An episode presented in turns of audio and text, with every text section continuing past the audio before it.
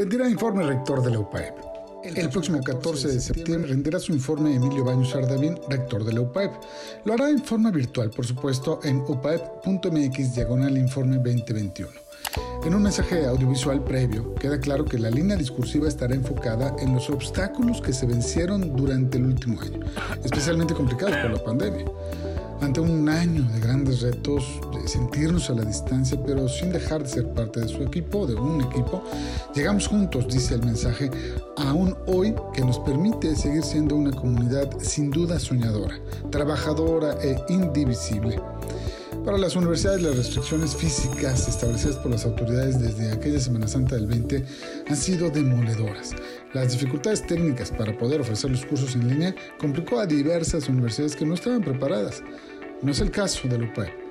Desde principios de los años 2000, la UPAE desarrolló una plataforma para realizar cursos en línea que no solo permitían llegar a personas que estaban en un lugar distinto de la clase, sino administrar todo el curso, especialmente en maestrías y posgrados, pues. Las plataformas fueron alcanzando mayor madurez hasta que formaron parte antes de la pandemia de una herramienta fundamental. Pero no solo eso, los laboratorios también tuvieron que experimentar sesiones de grupos pequeños, escalonadas y diversos esquemas para reducir el riesgo de contagio.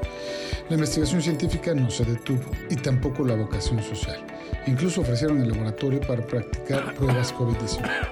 En medio de las dificultades, la UPAEP ha salido bien librada de este escenario, pero sabe que debe reforzar sus baterías a mantener la salud emocional de su comunidad y garantizar a los padres de familia y colaboradores las condiciones adecuadas para un regreso moderado y gradual a lo presencial. Será sin duda un mensaje interesante, el mensaje de una de las instituciones de educación de Puebla más sólidas e identificadas sí con la poblanidad, pero con alcances globales. Muchas gracias. Nos escuchamos el lunes en tiempo real.